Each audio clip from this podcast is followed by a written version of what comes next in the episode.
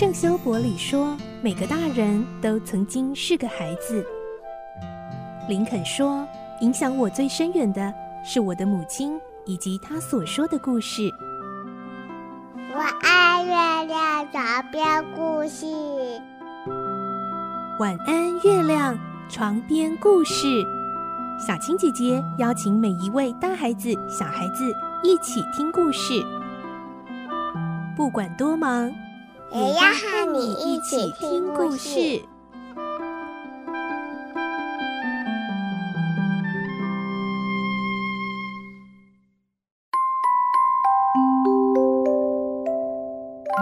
晚安，欢迎你和我们一起听故事。我是小青姐姐，我们继续来听《孤女努力记》的故事。今天是十三集。我们的故事内容改编自东方出版社《世界少年文学必读经典六十》《孤女努力记》同名书籍。我们会听到罗莎莉对佩林诉说有关彭达福老先生的事。来听今天的故事。《孤女努力记》第十三集：彭达福先生。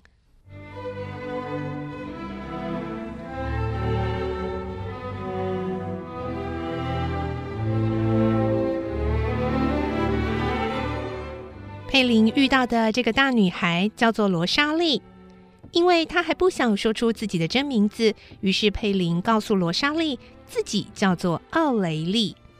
罗莎莉问佩林说。嗯，你到麻罗库来干什么啊？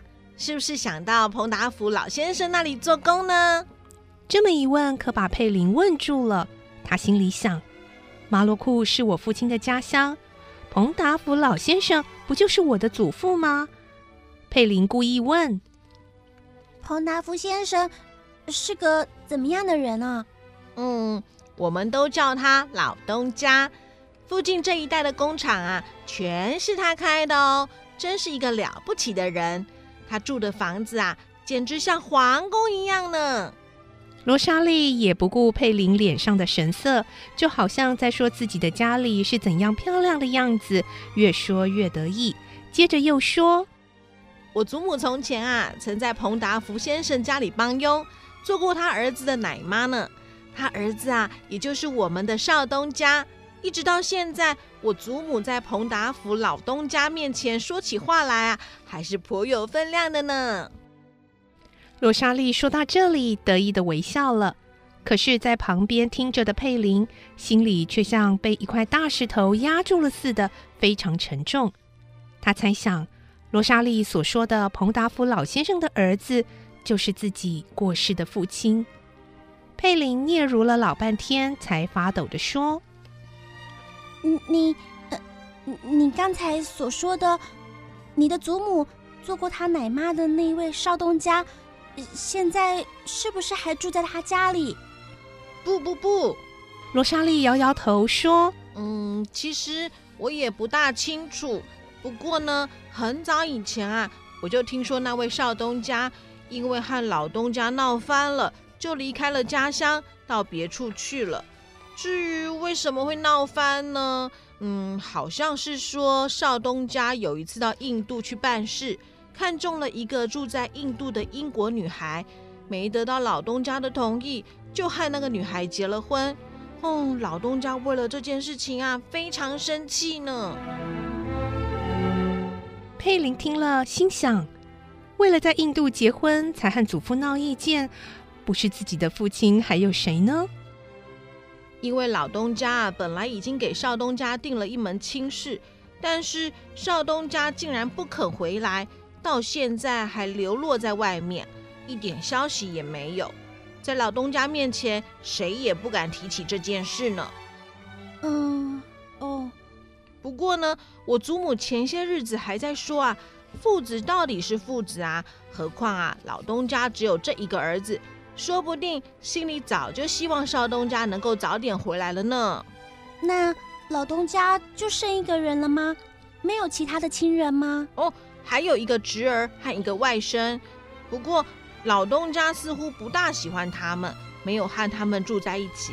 房子里啊，佣人倒是很多呢。佩林听了，不禁发起愁来。现在如果就到祖父那儿去，万一他老人家还在生爸爸妈妈的气，不肯收留他，那不就糟了吗？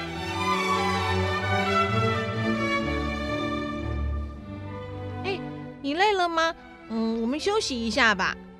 罗莎莉看到佩林不说话，以为是篮子太重，佩林提不动了。佩林回答：“啊，好的。”于是两个人把篮子放在树荫下，坐下来休息。那里正是一座小山岗，远远望去，在一片屋顶中间有许多烟囱排列着。罗莎莉指着那里说：“你看，你看，那里就是麻罗库。那一大片房子呢，全是彭达福老先生的哦。我们老东家的工厂够大了吧？”佩林心里说不出是什么滋味。两眼含着热泪注视着那里，因为他已经来到了麻罗库爸爸的故乡了。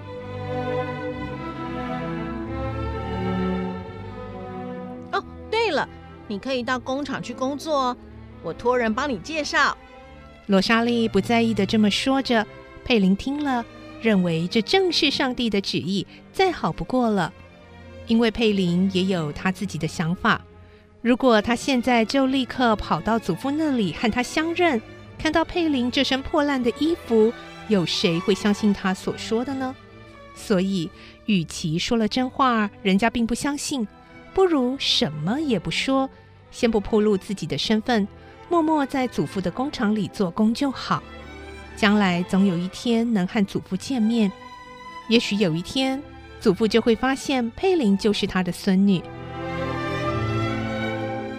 这么想之后，佩林向罗莎莉说：“我很想去那个工厂做工，可是不知道工厂会不会雇佣我。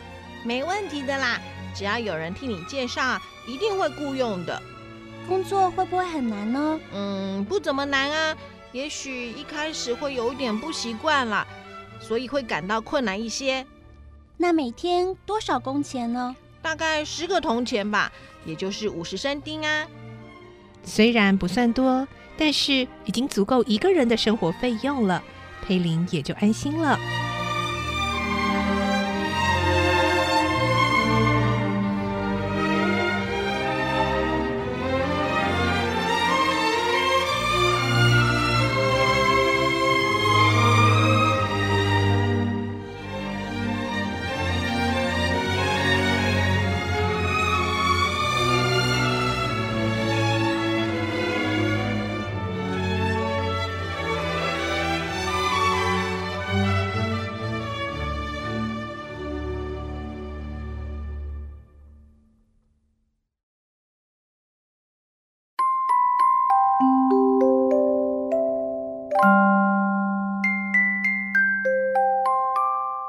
今天的故事就先听到这里喽，明天再继续来听《孤女努力记》。我是小青姐姐，祝你有个好梦，晚安，拜拜。小朋友要睡觉，